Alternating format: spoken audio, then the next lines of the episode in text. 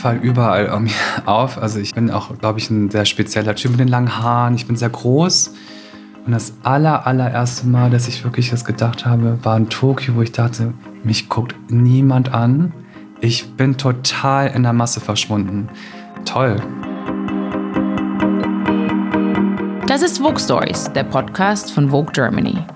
Mein Name ist Alexandra Bondi de Antoni und für Vogue treffe ich Menschen, die uns in der Redaktion bewegen, die Vogue prägen, Vogue machen und Vogue sind. Dieses Jahr setze ich mich mit gesellschaftlichen Themen im Modekontext auseinander. Dafür habe ich den in Berlin lebenden Designer William Fang getroffen. William ist als Sohn von Hongkong-Chinesen in der niedersächsischen Provinz aufgewachsen. Nach seinem Studium und einem Praktikum bei Alexander McQueen in London gründete er 2015 sein gleichnamiges Label. Seit Anfang an steht er uns bei der Vogue sehr nah. In seinen Designs verbindet er, inspiriert von seinen asiatischen Wurzeln, die hohe Schneiderkunst mit auffälligen Elementen. Seine Kollektionen machen Spaß und haben ihn in den letzten Jahren zum Aushängeschild deutscher Designer gemacht. In unserem Gespräch in Berlin ging es um das Außenseitersein, Repräsentation in der Modewelt und wie man als junger Mensch in seinem Leben klarkommt.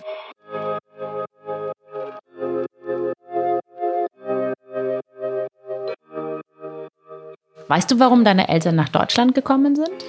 Ja, das weiß ich. Also meine Mutter war die erste, ich glaube, sie war 17, ist über Holland. Also sie hat erst in Amsterdam äh, im Chinatown gearbeitet, in einem Restaurant und dann war das, glaube ich, so, dass es glaub, gab, glaube ich, schon eine kleine kantonesische Community in Deutschland und da gab es einfach Arbeit. Ich weiß gar nicht mehr, wo es war. Ich glaube in NRW, ich glaube in Düsseldorf und dann zieht man ja immer dahin, wo man natürlich ähm, seine Crowd findet und dann war das halt so und es war auch eine gute Zeit. Meine Eltern haben ja so die ersten Generationen China-Restaurants in Deutschland mit aufgebaut. Meine, das gab es ja damals, das kann man sich ja gar nicht mehr vorstellen, aber es gab früher keine China-Restaurants dann gab es sie und das war ein voller Erfolg.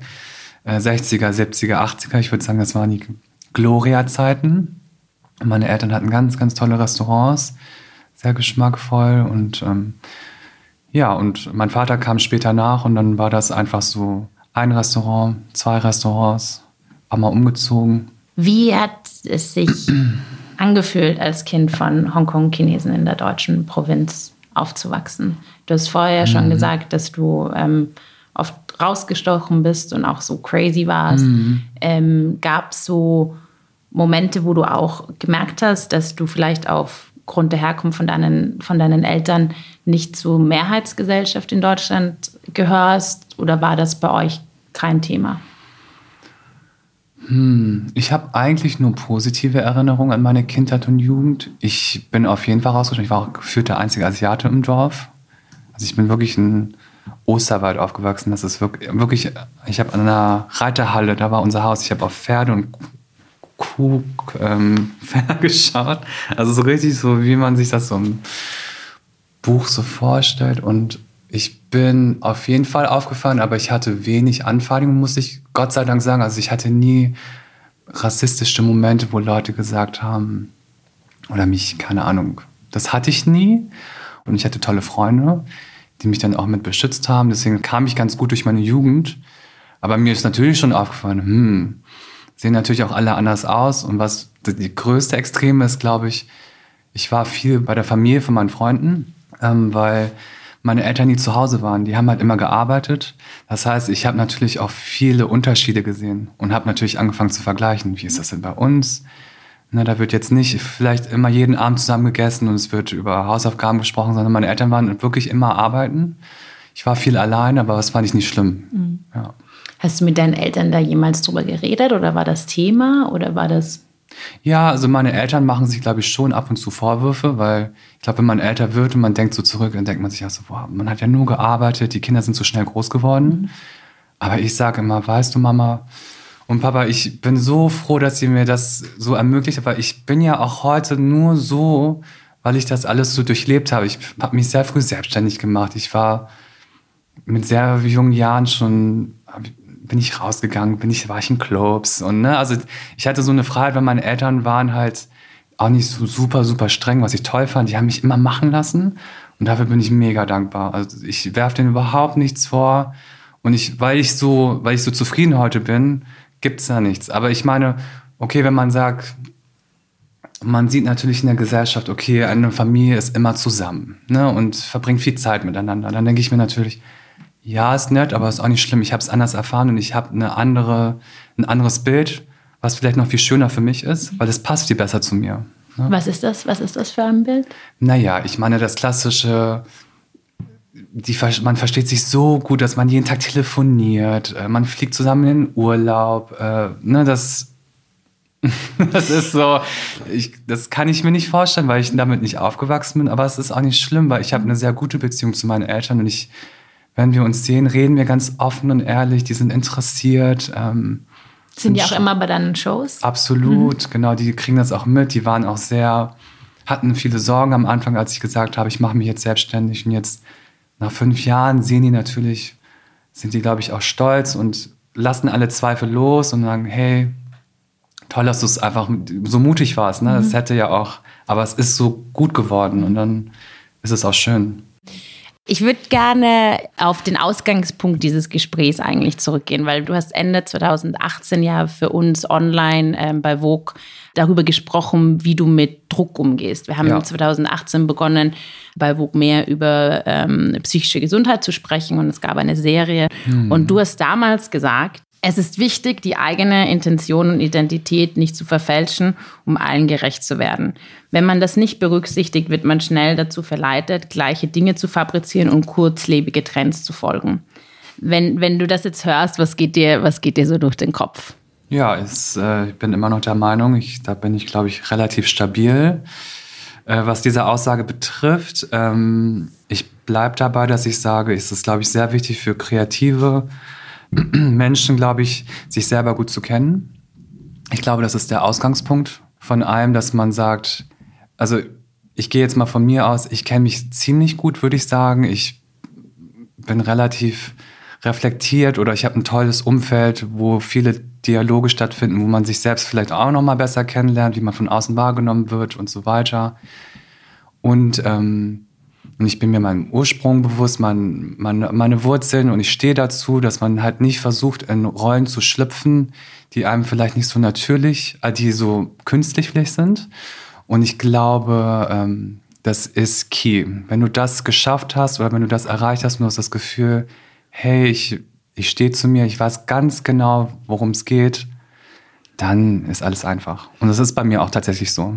Und wie hast du so dich selbst kennengelernt? Weil du bist ja auch noch sehr jung. Ja. Und ich glaube, es gibt nicht so viele Leute, die mit ähm, Anfang 30 sagen mhm. können, dass sie sich gut selbst kennen. Das ist eine gute Frage. Ich weiß es auch nicht. Also ich habe vielleicht, ich hatte eine sehr wilde Jugend und Kindheit. Explain ja. wild. Ja, also ich glaube, die Leute, die mich kennen, also ich war sehr extrovertiert, sehr exzentrisch. Äh, ich habe meine Sachen selbst genäht. Ich sah super speziell aus, so Haare gefärbt, sehr, sehr lange Haare, ähm, sehr androgyn. Man wusste auch nicht, ob ich ein, ein Mädchen oder ein Junge bin. Ähm, das ist bis heute so, dass mich das verfolgt, diese Geschlechterfrage. Also wenn ich, egal wo ich bin, ehrlich gesagt, wenn ich auf eine Herrentoilette gehe, werde ich ganz oft nach draußen gebeten.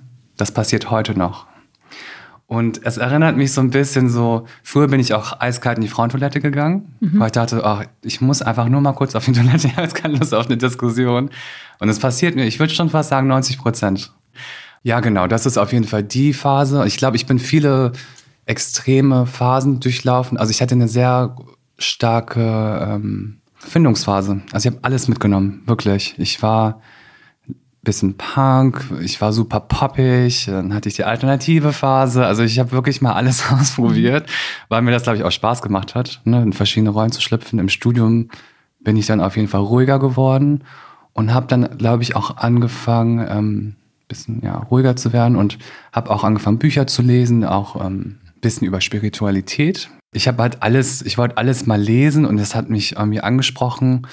Und dann klang das alles so gut. Also ich konnte mich gut mit diesen Methodiken identifizieren, dass man halt viel im Jetzt sein soll und ähm, äh, ne, mit seinen Gedanken nicht zu viel in der Vergangenheit sein sollte, nicht zu doll in der Zukunft sein sollte. Und jeder Mensch hat sein Paket zu tragen. Jeder. Und das weiß ich auch. Und irgendwie habe ich das Paket damals in diesem Zug gelassen und bin ausgestiegen, das weiß ich noch. Ich habe damals in Holland studiert und dachte so, irgendwie fühlt, fühlt es sich anders an. Ich bin irgendwie so viel leichter und, ähm, und habe alle diese alten Sorgen losgelassen und habe mich dann nur noch auf das Jetzt konzentriert. Und seitdem her ist alles gut. Ganz komisch. Seitdem läuft mein Leben sehr, als wäre nichts. Also ich habe, ich bin natürlich ein Stratege. Ich bin sehr, ich handle auch sehr wirtschaftlich. Also ich, man muss natürlich ein bisschen ähm, visionär in die Zukunft denken, aber ich lasse mich davon nicht so auffressen. Ich finde es schön, einen Stundenplan zu haben, zu gucken, hey, ich habe eine Vision, ich habe gewisse Ziele, die ich mir stecke. Lass ich los. Okay, was geht jetzt? Und was auch, glaube ich, wichtig ist, dass ich wirklich jeden Moment versuche, dankbar aufzunehmen. Es können auch Alltagssituationen sein, einfach nur sein, äh, zu sagen, oh, ich bin total zufrieden. Also ich habe alle, ich habe so habe ich so Methodiken für mich gefunden, wie ich mich total gut immer wieder ganz schnell in die Mitte schaukeln kann. Du, du produzierst Kleidung, du hast, ähm, du zeigst deine, du, deine Kleidung, du präsentierst sie, du bist unterwegs, du musst die verkaufen, du hast ein Studio zu managen. Ja. Ähm, wie kann man das in den Alltag implementieren? Also auch ganz persönlich gefragt, weil ja. ich versuche das ganz ja. oft und ich komme noch nicht so, so weit mit dem ähm, Räume für sich schaffen, weil das ist es ja eigentlich, einen Richtig. Raum für sich schaffen und zu sagen, man, man, man ist jetzt nur man selber und alles andere ist vollkommen egal.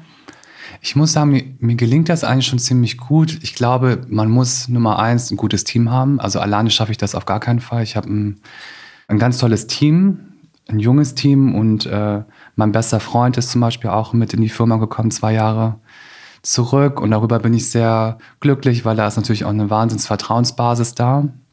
Das heißt, ich habe nie das Gefühl, äh, das steht alles in Flammen. Ne? Also ich komme nie in so eine Paniksituation, weil ich weiß, ich bin ja auch ein ruhiger Typ von Natur aus. Ich bin auch wenig dramatisch. Also ein gutes Team. Das heißt, ich, ich gebe Aufgaben gerne ab. Ich lasse da auch los. Das interessiert mich dann in dem Moment auch nicht mehr. Ich gebe ähm, Impulse. Ich weiß ganz genau, wie es im Groben aussieht. Ich lasse mich gerne überraschen, was dann zurückkommt. Ich muss sagen, eigentlich habe ich relativ viel Zeit. Ich weiß auch nicht. Ich gebe das ab. Ich, entwerfen fällt mir nicht schwer, das geht schnell. Ähm, ich habe mir ein gutes Netzwerk aufgebaut, ähm, was die Produktion an, angeht, äh, die Logistik. Also ich habe sozusagen das System funktioniert Gott sei Dank jetzt ganz geölt nach mehreren Jahren Anlauf. Und es ist am Endeffekt, finde ich, was sehr Technisches. Und die Zeit, du meinst Mode machen oder? Genau, Mode machen, zu organisieren, eine Mondschau zu organisieren, ein Shooting. Das ist ja am Endeffekt natürlich super emotional und künstlerisch, aber es sind einfach auch nur Arbeitsabläufe. Ne, die sind mir bewusst, okay, ich muss Schraube X und Y drehen, dafür bekomme ich Z. Ich schreibe ganz viel, ich mache mir, also ich, ich habe immer Zettel überall und einen Stift, das macht mich glücklich. Und dann setze ich mir einfach ähm, vielleicht auch ähm, realistische Ziele. Ich glaube, ich bin, glaube ich, schon visionär und denke sehr, sehr groß und sehr, sehr weit und träume auch gerne. Aber ich weiß auch ganz genau, was ich schaffen kann. Und man, ich weiß noch, meine Mutter hat immer zu mir gesagt, mach nur, wie du schaffst. Und das ist so ein simpler Satz und das, das nehme ich mir auch immer zu Herzen. Wenn ich das Gefühl habe, mir wächst das über den Kopf, dann habe ich mir zu viel vorgenommen. Dann ist das einfach nicht realistisch. Und das erkenne ich dann an, akzeptiere das und dann ist nicht so schlimm, dann bin ich auch nicht enttäuscht. Ja. Du meintest gerade, dass du immer sehr, sehr weit äh, gedacht hast und weit träumst. Was war denn das Weiteste, wohin du dich geträumt hast? Oder ist das sowas, was du gar nicht. Doch, ähm, ich, also Leute, die die wissen schon, dass ich sehr ganzheitlich arbeite. Ne? Ich mache Bekleidung, aber auch Schuhe, Taschen, Schmuck. Ähm, es ist äh, die Mode. Ich mache aber auch Möbel, Geschirr, Objekte, Vasen. Und da ist noch ganz viel zu, da kommt noch ganz viel. Oder da ist zumindest ganz viel auf meiner Liste drauf, wo ich mir denke, oh, das wäre so cool, das wäre so lustig. Ähm, es würde wirklich was hinzufügen. Es ist jetzt nicht nur albern und ähm, shocking, sondern es ist irgendwie, es passt, es ist logisch und ich mache mir halt immer Zeittabellen. Ich mache mir einen Fünfjahresplan. Dann sage ich, okay, was ist ein 1, 2, 3, 4, 5 logisch eine Abfolge? Wo fühle ich, wo fühl ich mich souverän? Ähm, was macht budgetärisch Sinn? Und dann gibt es natürlich aber auch noch 20 Jahre, aber ich meine, das ist wirklich the house. Ähm, Aber ja, das sind da, da, wenn ich mich manchmal ablecken will, dann gucke ich noch mal kurz auf das Haus und dann gehe ich wieder auf meine. Aber weißt du schon, wie das Haus aussehen wird? Ja. Ja, also ja schon tatsächlich schon. Also alle, auch der Lichtknopf ist schon entschieden. Alle, alle. so, so detailliert, denke ich. Ähm, was mich gerade fasziniert, wenn wir sprechen, ist, dass ich, ich kenne sehr wenige Leute, die einerseits diese sehr kreative Seite haben, aber gleichzeitig das analytische, weil es, also ich glaube, du bist der einzige Mensch gerade, der mir einerseits erklären könnte, wie er auf den Schnitt gekommen ist und gleichzeitig mir sagt, da hier ist der 20-Jahresplan und hin und ja, her. Ja, ja. Ja. Weißt du, woher das kommt? Oder ist das was, was du dir antrainiert hast? Das ist eine gute, weiß ich nicht. Keine mhm. Ahnung. Also ich, meine Eltern waren selbstständig, also mhm. sind, ähm, waren Gastronomen ganz lange und ähm, sind eigentlich auch wirklich äh, Entrepreneurs gewesen. Und ich habe das immer gesehen. Und meine Eltern sind früher aus äh, Hongkong ähm, in den 60ern emigriert nach Europa. Äh, aus Armut heraus, weil es war einfach zu, der, zu dem Zeitpunkt ein sehr armes Land und haben sich halt ihre Existenz hier aufgebaut und waren sehr, sehr fleißig. Also die haben wirklich einen ganz bewundernswerten Arbeitsethos und haben dann drei Kinder bekommen. Ich bin der Jüngste und haben uns Kindern wirklich ein sehr privilegiertes Leben geschenkt, haben uns zur Schule geschickt, ins Studium, haben uns gefördert mit Musik und dafür bin ich sehr, sehr dankbar. Und ich glaube, mit dem Hintergrundgedanken, wenn ich weiß, wenn du weißt, wo deine Eltern herkommen und du dir denkst, wow, dein Leben hätte auch ganz anders aussehen können. Und ich habe dieses Geschenk, ich nutze das jetzt. Ich möchte das jetzt in vollen Zügen genießen. Ich möchte die Bildung, die ich genossen habe, jetzt auch anwenden. Und ich, ich glaube, ich bin ein sehr ehrgeiziger Typ. Das ist zum einen, das wäre vielleicht eine Erklärung. Und hm, wie soll ich das sagen? Ich denke halt immer wahnsinnig groß. Das ist, ohne dabei jetzt ja, doch, ich denke immer wahnsinnig riesig. Ich weiß gar nicht, woher ich das habe. Also so dieses, was wäre, wenn? Ne, das sind dann ganz so, so, so fangen oft meine Sätze an. Ähm, ich kann mich nicht mal daran erinnern, meine Schwester meinte mal so, ja, damals hast du als Kind einen Flohmarkt gemacht, du hast den besten Umsatz gemacht. Ich verkaufe auch gerne. Ich glaube, mhm. ich verkaufe gerne. Ich habe den Kontakt äh, zu Menschen gerne. Ich erkläre den Dinge gerne.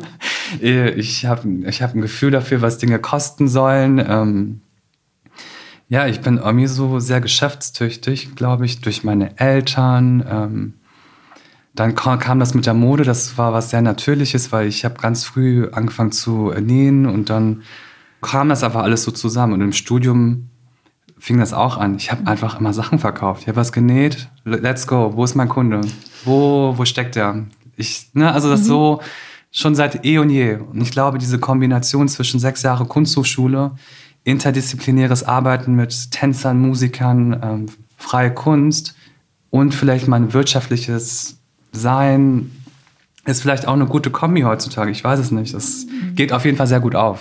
Naja, also Mode ist ja am Ende dafür da, verkauft zu werden. Absolut. Also das, diese, diese Kreativität und dieses Speziellsein und jemanden aus der Welt rausreißen ist ein Teil davon. Aber am Ende des Tages geht es ja um Kleidung die Menschen tragen und die ein Teil des Lebens werden der Menschen. Und ich glaube, dass das ähm, ja auch ein großes Problem von ähm, Kunststudien ist heutzutage und wahrscheinlich früher auch, dass es so wenig, du, hast, du kriegst so wenig wirtschaftlichen Background mit und deswegen stehen ja dann ganz viele Designer da und haben halt vielleicht die craziesten, tollsten, innovativsten Designs, aber wissen es nicht, wie man es an den Mann bringt, oder? Also ja, komisch, ne? kann ich mir nicht vorstellen. Du sagst oft, dass du dich von deiner Herkunft ähm, mhm. inspirieren mhm. lässt. Was bedeutet dann Herkunft und Tradition und ähm, der, der Hintergrund deiner Eltern für dich und auch für dich jetzt in deiner Arbeit? Mhm. Ähm, ich glaube, ich habe erst relativ spät dieses, diesen Stolz entwickelt, dass ich gesagt habe, cool, ich bin Hongkong-Chinese. Cool, weil ich war auch erst relativ spät in Hongkong. Also ich habe das erste Mal, war ich glaube ich mit 18 äh, dort und habe das erst richtig verstanden. Davor war das wirklich so, ich habe mit meinen Eltern Chinesisch gesprochen, aber sonst habe ich eine deutsche Kindheit und Jugend gehabt. Und mit 18 hatte ich halt den Knall, dass ich da einfach hingeflogen bin und dachte so, wow, okay, krass, ich verstehe jetzt doch mehr noch mich selber, weil ich merke, ah, hier ist der Ursprung. Also ich konnte mich mit so vielen Sachen identifizieren, wo ich mal dachte, in meinem deutschen Umfeld, das versteht keiner. Und ähm, da fing das so an mit, mit der Volljährigkeit. Und, und dann ist mir auch aufgefallen, wie, ich habe so diese ganze Schönheit so für mich entdeckt, so dieses, es ist ja einfach auch eine andere Kultur, eine andere Schönheitswahrnehmung, andere Rituale, Essensrituale. Ähm, was ist gut, was ist schlecht? Und dann, ne, dann beschäftigt man sich damit und fragt sich so, was bist du denn jetzt eigentlich? Bist du eher dies oder jenes? Äh, bist du eher chaotisch und emotional? Also ich versuche es jetzt mal auf ein paar Klischees, damit man es vielleicht versteht. Oder bist du eher der ordentliche, saubere und ein bisschen äh, zurückhaltender? Und, ähm, und irgendwann, ah genau, es gab eine Phase, dass, da dachte ich immer so, oh, dann habe ich das so beobachtet. Alle wollten immer so, ich, ich finde, unsere Jugend, ich spreche mal, ich glaube, da spreche ich viele an, war sehr Amerika, Amerika orientiert. Also viele ne, Quellen, TV-Sendungen, Musik kamen einfach aus Amerika. Und das war so the state of the art, das war, was cool ist. Und dann dachte ich mir so im Studium, das war ja auch wieder so eine kreative Phase, wer bin ich denn eigentlich? Ne? Und dann, wer sind denn eigentlich meine Vorbilder? Und dann ist mir so aufgefallen, boah, es ist echt immer nur irgendwie so viel Amerika, bisschen Europa und dann dachte ich so, oh, ich will mich ab, ausklinken aus dem Ganzen und irgendwie meine eigene Magie finden, meine eigene DNA und habe mich halt einfach damit beschäftigt. Ich habe viel mit meinen Eltern gesprochen habe die viel gefragt, hey, wie war das für euch damals und wie fühlt ihr euch jetzt? Und, ähm, und dann äh, fing das so an, dass ich so stolz wurde. Ich so, ja geil, ich habe etwas, was ihr nicht habt. Also ich bin mit zwei Kulturen aufgewachsen. Das kam aber erst relativ spät, dass ich sage, hey, das ist voll ein Mehrwert. Ich habe ein bisschen mehr auf dem ähm, Kulturkonto. Ne? Ich kann so viel, aus viel mehr Dingen schöpfen. Und äh, seitdem her beziehe ich halt ganz viele Sachen ein. Also ich reise äh, alljährlich nach Hongkong und nach Südchina dort ist auch die Produktion und äh, erlebe die Menschen und äh, verarbeite auch viele, sei es asiatische Stoffe, Seidenstoffe mit rein oder auch viele Schnitte aus, ähm, aus ähm, chinesischen Trachten. Das finde ich super interessant, aber auch moderne Filme wie In the Mood for Love. Ne? Das sind so Dinge, wo ich mir denke, hey, das kann mir keiner nehmen, weil das ist so das ist mein Kern und das wirkt, ist für mich so authentisch und daraus schöpfe ich so. Mhm. Ja. Aber wie toll, wenn, ich, ich stelle mir das gerade nur vor, wenn du bis 18 eben dieses deutsche Leben ja. gelebt hast und dann kommst du dahin und hast plötzlich so diese, diese andere Welt, die aber auch so in dir ist. Also was das, war das der Knopf auch, der aufgegangen Absolut. ist vielleicht, dass man da sagt, dass das wo du plötzlich so den Ease gefunden hast oder kam das später oder war das auch in diesem Prozess? Nee, es kam relativ schnell, weil ich natürlich auch dachte, hey, witzig, die reden alle die, also meine zweite Sprache, das war verrückt und dann sehen natürlich auch wirklich die Leute mir ein bisschen ähnlicher. Das, fällt, das ist komisch, wenn man durch die U-Bahn läuft und du fällst nicht mehr so doll auf. Das ist mir dann aufgefallen. Mhm. Dass ich jetzt erst mal dachte, ah, man verschwindet so. Toll. Ne? Mhm. Ne? Man ist gar nicht mehr so dieser eine Mensch, der immer so auffällt. Und, ähm, aber witzigerweise, das muss ich auch noch erzählen, viel extremer hatte ich das noch in Tokio. Ich war vor drei Jahren in Tokio. Ich muss sagen, ich falle überall um auf. Also ich hab, bin auch, glaube ich, ein sehr spezieller Typ mit den langen Haaren. Ich bin sehr groß. Und das aller, allererste Mal, dass ich wirklich das gedacht habe, war in Tokio, wo ich dachte, mich guckt niemand an. Ich bin total in der Masse verschwunden. Weil die Japaner sind, sind mir, glaube ich, auch so modisch gesehen auch vielleicht noch ein bisschen ähnlicher als die Hongkong-Chinesen. Und dann war das wirklich das allererste Mal, so vor drei Jahren, dass ich dachte, boah, ich verschwinde gerade. Was hat das mit dir getan? Ah, das war super, weil ich bin so, man läuft ja auch ganz anders, weil man irgendwie merkt, so, man kriegt nicht so viel Fokus ab von den Menschen und dann, ähm, ja, man fühlt sich so unbeobachtet. Das ist mhm. toll. Also ist jetzt auch nicht, dass nicht jeder anschaut, aber ich merke schon, ich falle auf jeden Fall irgendwie immer auf durch meine Größe, durch meinen Stil, mhm. äh, durch mein Gesicht und durch, ne, also ich bin halt so, man weiß bei mir auch immer, wie gesagt, nicht, ob Frau oder Mann. Und da sind immer die ganzen Fragezeichen, die ich immer in ganz vielen Gesichtern sehe. und in Tokio war das also, ja, ja, so. Das war ganz super. Eine super Erfahrung. Und hast du dieses Gefühl jetzt hierher auch mitgenommen? Oder ist es das so, dass das einfach nur einmal so ein Moment war und dass man. Also weißt du, was ich meine? Dass du sagst, es, ist, es hat wirklich was mit dir langfristig getan, dass du weißt, okay, du kannst auch mal verschwinden. Weil ich habe Ich werde auch sehr viel angeschaut, Ja. vor allem seit ich die kurzen Haare habe. Ich habe das auch ganz oft, dass die Leute, wenn ich in die Frauentoilette gehe, mir sagen, ähm, was machst du hier? Ich habe bei, beim, bei, bei Security-Checks manchmal, wenn ich so durchgehe, schicken die mich zum Mann. Moment. Das ist mein Leben. Ja. Das, der Moment, wo man am Scanner steht. Ja, Du genau. guckst in beide Gesichter. Ich so, ich weiß es jetzt schon. Die diskutieren. Du oder du, du oder du, ich oder du, du oder ich. Ja. Dann gehe ich immer mit einer ganz, ganz tiefen Stimme, damit ich ihnen helfen möchte. Ich so, hallo. Und dann ist es einfach. Aber warum glaubst du, dass es immer noch so ingrained ist in die ja, Gesellschaft? ist doch klar. Ich meine, ja, es sind, es ist, es vieles noch sehr konservativ und traditionell. Und es gibt diese Rollen seit wie viele hunderte, tausende Jahre. Natürlich passiert das nicht innerhalb von zehn Jahren, dass man jetzt denkt, oh, das gibt's nicht mehr. Oder man übersieht sozusagen das. Mhm. Ja. Hat, glaube ich, meiner Meinung nach mit sehr viel mit Sensibilität und auch ähm, Bewusstsein zu tun. Gar nicht Intellekt, sondern wirklich einfach nur Bewusstsein. Kannst du das ein bisschen näher beschreiben, was du Naja, da dass man, meinst? zum, dass man halt nicht so, dass man Menschen gegenüber auch mit immer auf Augenhöhe ähm, trifft und dass man halt immer kurz überlegt, bevor man den Mund aufmacht oder reagiert, schaut, wer steht denn eigentlich vor einem und dass man vielleicht demjenigen, gerade wenn man auch jetzt am Flughafen ist, ich meine, das ist ja auch ein kurzer, kurzer Moment, in dem man zusammen verbringt, aber dass man vielleicht die kurze Sensibilität verspürt, hm, aber man kann ja auch Leute verletzen. Ich bin ziemlich selbstbewusst und denke mir so, whatever, aber ich kann mir schon vorstellen, dass manche Leute sich verletzt fühlen, weil man so reduziert wird darauf. Ich merke ganz oft, die, ähm, wie peinlich es Menschen dann wird. Also wenn das dann passiert, wie, wie oft mir dann schon so die Leute so, ah, sorry, sorry, hin und her.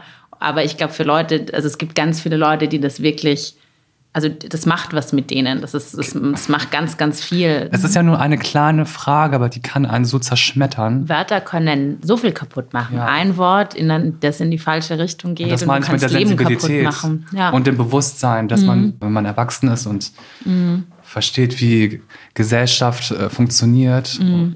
äh, ja, War das aber, als du aufgewachsen bist und äh, haben deine Eltern darauf reagiert? War das was, worüber ihr da gesprochen habt? Oder war vielleicht dieses, dieses Extravagantsein dann auch ein bisschen die, die Antwort sogar darauf, zu sagen so, you know, Das ist eine total lustige Frage, weil ich denke mir das auch mal, weil ich sah wirklich wild aus. Also ich war, also ich extrem. Also um es den äh, Zuhörern mal bei, ein Beispiel zu geben, es war eine Mischung aus Marilyn Manson und äh, ein bisschen Popkultur, bauchfrei, ähm, alles selbst genäht, ne? Schlaghosen. Eine Hosenbein war Zebrastoff, das andere Bein war pink. Ähm, ich habe mir so zwei Zöpfe gemacht, so zwei Hörner und habe so Eisschirmchen reingesteckt. Also man denkt, man hat, glaube ich, das Gefühl, aus welchem Planeten kommt der gerade? und das dazu noch am Land. Im Land, ne? Ich musste, so wie ich aussah, in meinem Disco-Ball-Look, musste ich drei- 30 Minuten in den Bus fahren, ne? Und dann, aber ich habe das jetzt manchmal auch genossen. Also vielleicht habe ich das, also es war auch Provokation. Aber ähm, meine Eltern haben mich witzigerweise immer unterstützt. Meine Mutter hat mir tatsächlich auch das Nähen beigebracht und sie war auch die erste, die mir solche Hosen genäht hat. Das heißt, ähm, nee, die haben das komplett toleriert. Ich glaube, das war vielleicht für die auch eine Herausforderung. Die dachten sich auch immer, hm, wie sieht der denn aus? Aber es gab nicht wenig Kommentare, ganz komisch. Und irgendwann mit 18 sah ich dann auch wieder ein bisschen normal aus. Da habe ich mich ein bisschen beruhigt. Und das war dann so witzig. Das war ganz toll. Und ich, ich, ich, ich bin meinen Eltern so dankbar, dass sie mich da auch nicht so formen wollten. Ne? Dass sie sagen, du musst dich jetzt anpassen, du darfst nicht so doll auffallen. Ähm, sondern die haben mich machen lassen, dafür bin ich sehr dankbar. Ja. Wie setzt du das jetzt alles Ja. bei William Fun, also bei Ja. deinem Label um? Weil du hast ja auch in ähm, ein sehr inklusives Casting. Ja. Ähm, wa- was bedeuten diese Männer- und Frauenrollen jetzt, also wenn es um dein Design geht? Also erstens denke ich, dass ich ähm, bei Castings, also ich bin immer mit dabei und wir hatten, bin immer beim Casting auch mit dabei und ähm, es sind ja immer die kurzen fünf Minuten, wo sich jemand bei mir vorstellt und ich die fünf Minuten nutze ich auch, um den Menschen kurz kennenzulernen tatsächlich. Also ich sehe natürlich die Optik, die muss natürlich passen, aber ich sehe, ich hatte auch ganz oft das, ähm, die Situation, wo ein Mensch wahnsinnig gut in meine Sachen gepasst hat, weil ich fand ihn so unsympathisch und ich hatte keine Verbindung zu dem, also kam der auch nicht zur Show. Und das so entscheide ich, so mache, so treffe ich meine Entscheidung. Sie müssen mich emotional berühren optisch natürlich, aber irgendwie auch menschlich. Ich, das sind ganz kurze Fragen. Hey, wo kommst du her? Studierst du? Ähm, wie lange bleibst du? Und dann kommt mit dem paar Sachen, also paar mit dem Austausch vom Dialog merkt man ganz, merke ich zumindest ganz schnell. Ich habe sehr gute Menschenkenntnisse und weiß relativ schnell, wer, wer mir gut tut. Ähm, genau, das zum einen. Und äh, unser Casting ist deswegen so divers, weil ich das blöd finde, dass ich sozusagen ja so ein, so ein limitiertes Bild rausgebe, sondern ich möchte zeigen, und es, es funktioniert, also dazu erzähle ich später noch was, aber ähm, dass ich das Gefühl habe, meine Kleidung hat die Macht, ähm, vielen zu stehen. Also es ist die ältere Dame, es ist der ältere Mann, es ist der, der jüngere Künstler, es ist ein Jugendlicher. Es hat irgendwie im Design oder auch im Prozess, merke ich immer wieder, hey, das ist doch echt, das steht zu vielen Leuten. Ne? Und ich sage jetzt nicht, ich decke jetzt nur die Jugendkultur ab oder ich bin jetzt voll angestrengt intellektuell und nehme jetzt nur die und die Person, sondern ich sehe das auch mit viel Humor. Ich bin ja auch ein lustiger Typ und dann sage ich so, wir hatten ja auch mal ein Casting, das war so super, da haben wir, haben wir in einem Restaurant gezeigt, das war die Geschichte. Und dann habe ich gesagt, komm, wir tun jetzt mal so, als wären es die Gäste vom Restaurant. Es ist, ne, es ist der Opa, es ist die Omi, es ist die Tante, es ist der Dude von nebenan, der kurz irgendwie zum Mittagstisch äh, gebratene Nudeln isst. Ähm, so, also es ist ja auch, ich versuche ja, ich arbeite sehr cinematografisch bis dato, also ich weiß nicht, wie ich weitermache.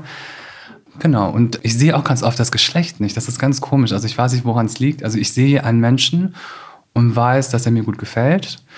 Ähm, natürlich finde ich ähm, Leute toll, wo man immer nicht so richtig weiß, wo man viele Fragenzeichen hat, was nicht so einfach zu erklären ist. Und das kann allerlei Farben, Gesichter, Herkunft haben. Ne? Also es ist, ich habe natürlich gerne eine bunte Mischung. Ich will nicht nur einen Typen zeigen, aber so wie es passt. Ne? Also wir versuchen nicht mit Quoten zu arbeiten. Das ist nicht das, was ich möchte. Ich möchte das, was uns sozusagen das Casting, also wir machen auch viel Streetcasting. Mhm. Ich habe da eine ganz witzige Geschichte, weil ich, ich scanne ja auch total viel die Straßen und ich beobachte Menschen leidenschaftlich gerne. Und ähm, ich war mit meinem besten Freund, wollten wir ins Kino und da war so eine Bowlingbahn. Ich so, oh, lustig, eine Bowlingbahn, lass mal gucken. Die hat In aufgemacht. Berlin. In Berlin, genau. Und das war so eine coole Bowlingbahn und dann ist ein Kellner an mir vorbei und ich so, boah, Hammer. Komm, wir sprechen ihn mal kurz an. Wir haben noch fünf Minuten, der Film fängt auch erst in zehn Minuten an. Habe ich ihn angesprochen meinte so, hey, wie geht's? Und er war total genervt von dieser blöden Bowlingbahn. Das ist, glaube ich, nicht sein Lieblingsjob, aber meinst du, könntest du dir das vorstellen? Ich bin Modedesigner, wir haben eine Show, könntest du für uns laufen? er so, oh ja, voll cool. Haben halt Nummern getauscht, dann kam er zum Casting. Und solche Zufälle, weil ich so so scanne ich durch mein Leben laufe, entdecke ich solche Menschen und mische das zum Beispiel auch mit professionellen Models. Äh, wir haben auch viele Leute von People-Agenturen, Schauspieler. Ne? Also das, das sind so meine Quellen. Und dieser ähm, Bowlingbahn-Junge hat auch unsere Show eröffnet dann. Mhm. Ne? Das war dann so cool. Mhm. Und so, das ist alles auf der Straße. Das heißt aber, dass es gibt bei dir, wenn du äh, in deiner Arbeit jetzt nicht diese, diese Genderrollen und du versuchst es auch nicht bewusst aufzubrechen, Überhaupt sondern es ist nicht. einfach ein natürlicher Prozess Richtig. und ein natürliches Sein. Ich frage mich da ja manchmal, weil das Thema Diversität ist ja gerade nicht mhm. gerade, sondern sagen wir so seit den letzten zwei, drei Jahren in aller Munde, während du ja sagst, dass das für dich gelebte Normalität ist, versuchen ganz viele meiner Meinung nach auch sehr krampfhaft, das in ihre Praxis einzubeziehen. Und ähm, ich glaube, wir sind gerade an so einem Tipping Point, wo es sehr viel Aufmerksamkeit gibt, was sehr, sehr toll ist. Aber wir müssen auch aufpassen, dass wir nicht einfach nur in so Tokenism reinfallen und sagen, mhm. wir, ähm, wir, wir nehmen jetzt so die, die Asiatin, die, ähm, die, die, die Afroamerikanerin, die, die Latino. Weiße, die Latino. Mhm. Ähm, was können wir denn alle, die jetzt in der Modebranche arbeiten, dazu beitragen, dass das kein Trend ist, sondern wirklich Realität, gelebte Realität für alle wird? Also erstens glaube ich auf jeden Fall daran, dass ähm, ein Casting immer authentisch sein muss. Ich glaube, also ich sehe ganz schnell, ob etwas echt ist oder nicht, ob etwas ähm, ähm, genau, ob etwas ehrlich ist. Ähm, ich sehe auch Bemühungen in Castings. Und ich merke dann immer so, jede Marke muss, glaube ich, für sich entscheiden, was er natürlich erreichen möchte, welche Zielgruppe er vielleicht erreichen möchte und daraufhin so echt wie möglich darauf reagieren. Ich finde, das ist sehr doof, auf einen Zug aufzuspringen, auch wenn es meinetwegen etwas Positives, aber man muss, man darf sich nicht so doll irritieren lassen, weil ich finde, man sieht das. Ich finde, es gibt nichts Schlimmeres als etwas, was zu bemüht aussieht. Also entweder holt man sich Leute, die das wirklich leben, man holt die in eine Firma und die hauchen sozusagen diese Normalität rein. Oder, ja, kein Oder. Das ist es eigentlich, weil ich finde, andersrum, wenn man sagt, wir müssen das jetzt machen, ganz schwierig. Mhm. Und ich finde, das äh, ist sogar, hat schlechtere Auswirkungen, ehrlich gesagt. Warum? Als, weil ich finde, erstens, ich mag nicht, wenn Leute sozusagen Follower sind. Ich mag immer, wenn Leute Leader sind. Wenn, also, na, das klingt jetzt auch sehr arrogant. Also ich, ich gucke natürlich zu den Leuten, wo ich mir denke, die sind immer einen Schritt voraus. Natürlich nicht die als letztes in der Kette hinterherkommen mhm. und ähm, ja, entweder ist man so schlau, man ist einer der Ersten oder man, man ist so sensibel auch als Firma, die sich vielleicht damit nicht beschäftigt hat, aber vielleicht wissen die ja, was der Next Step ist. Es geht ja immer weiter, es hört ja jetzt nicht damit auf, dass man weiß, man macht es irgendwie anders, man, man behandelt das Thema nochmal auf eine andere Art und Weise. Was wäre denn der Next Step? Hast du da schon eine Antwort drauf? Ich finde zum Beispiel, es gibt, es gibt Firmen, die konzentrieren sich halt stärker auf das Casting, das ist deren Tool. Damit gehen sie auch raus. Das ist deren ähm, Marketing, weiß ich nicht. Ähm, deren Testimonials wären natürlich auch noch immer noch anonyme Gesichter casten, die einfach nicht so doll auffallen, aber halt einen guten Job machen.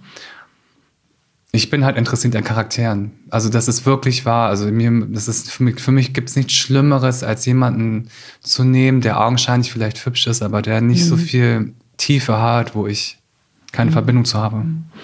Welche Rolle denkst du denn, können Magazine wie Vogue dabei spielen?